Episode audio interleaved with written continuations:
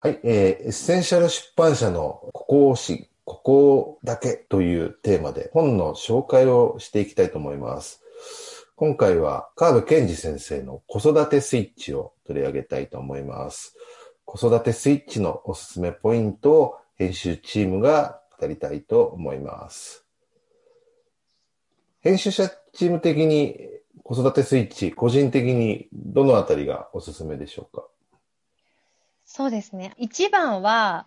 まあ、子育てスイッチだけれども、親がまず元気になることっていうので、疲れてる大人って多いと思うんですけど、うんうん、まあ、やっぱ疲れてて体に歪みが来てると思考も全部マイナスになったりとかあると思うので、うん、なんかこう大人ができるトレーニングっていうのが載っていて、それがすごくいいポイントだなと思っているんですね。例えば、1日1回はパーと言いながらスキップしてみようみたいなのがあって、なんか本当にパーって言いながら、大きな口開けてスキップしてると落ち込めない。子育てして一人でもやもや考えてる方もいるでしょうし、まあそうじゃなくて本当になんかいろいろ悩んでる方もいると思うんですけど、悩みが解決するしないとかじゃなくて、心が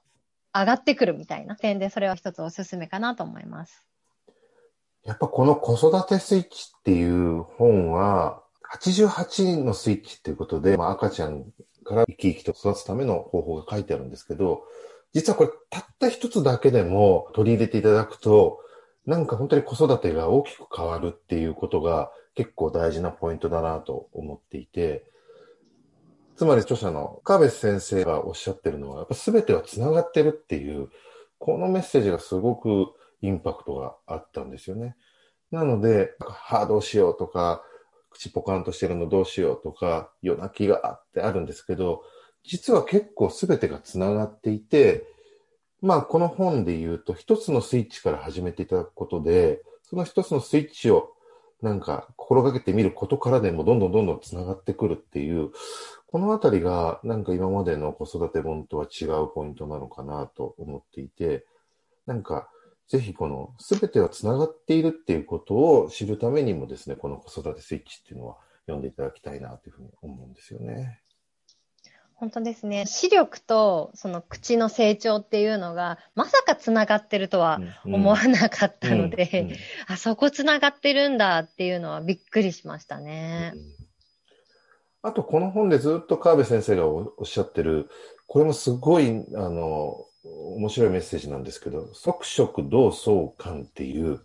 まあ、息と食べると動くと思うと回るという環境の感ですよね。この即食同相感っていう、これがなんかね、すごく、あの、子育てするお母さんとかお父さんにはね、すごくここだけでも覚えていただくと、あの、何かあってもですね、そういうところに原点に戻れるような、すごく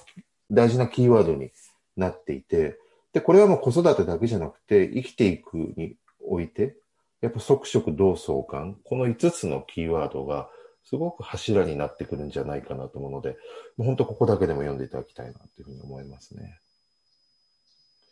はい。ということで、今日は、